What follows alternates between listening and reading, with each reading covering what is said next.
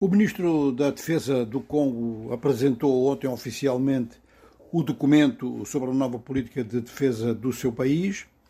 Em seguida, o ministro das Comunicações fez alguns comentários e hoje há vários comentários na mídia congolesa e também na mídia internacional que se preocupa com a segurança do Congo, que trabalha a segurança do Congo e as suas várias guerras, e isto à escala eh, mesmo não só africana como internacional.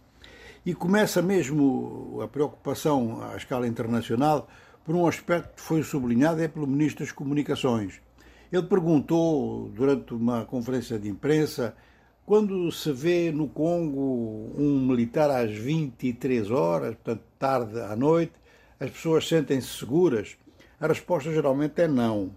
E ele falou então na necessidade da moralização da vida militar isto como condição para aplicar este, este documento.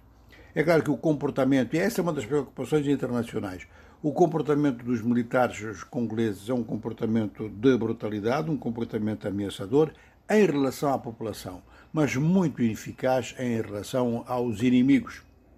Ora, este documento estabelece então novos elementos para forjar novas eh, Forças Armadas. Quer dizer, com este documento, as Forças Armadas do Congo terão uma característica, um perfil e uma composição totalmente diferentes. Diferentes, eh, evidentemente, do atual. Isto voltado no imediato para o restabelecimento da soberania e, da autoridade do governo no leste do Congo, onde dezenas de grupos armados desafiam as autoridades. O principal deles é o M23, é um grupo de maior dimensão, tem apoio do outro lado da fronteira no Ruanda, e isto cria mesmo um problema, além de militar, diplomático também. Há também propostas no sentido de criar um serviço militar obrigatório. E esta é uma tarefa gigantesca, tanto na mobilização, quanto no treino, quanto depois eh, na gestão de efetivos que serão muito, muito maiores e a criação, então, de uma escola militar. Isto é um aspecto fundamental na formação dos oficiais.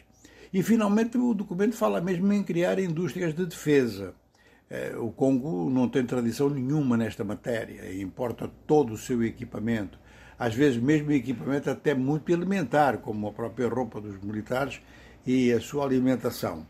Ora, é um documento muito ambicioso, é um documento que teoricamente está de acordo com os parâmetros das Forças Armadas mais desenvolvidas e mais organizadas.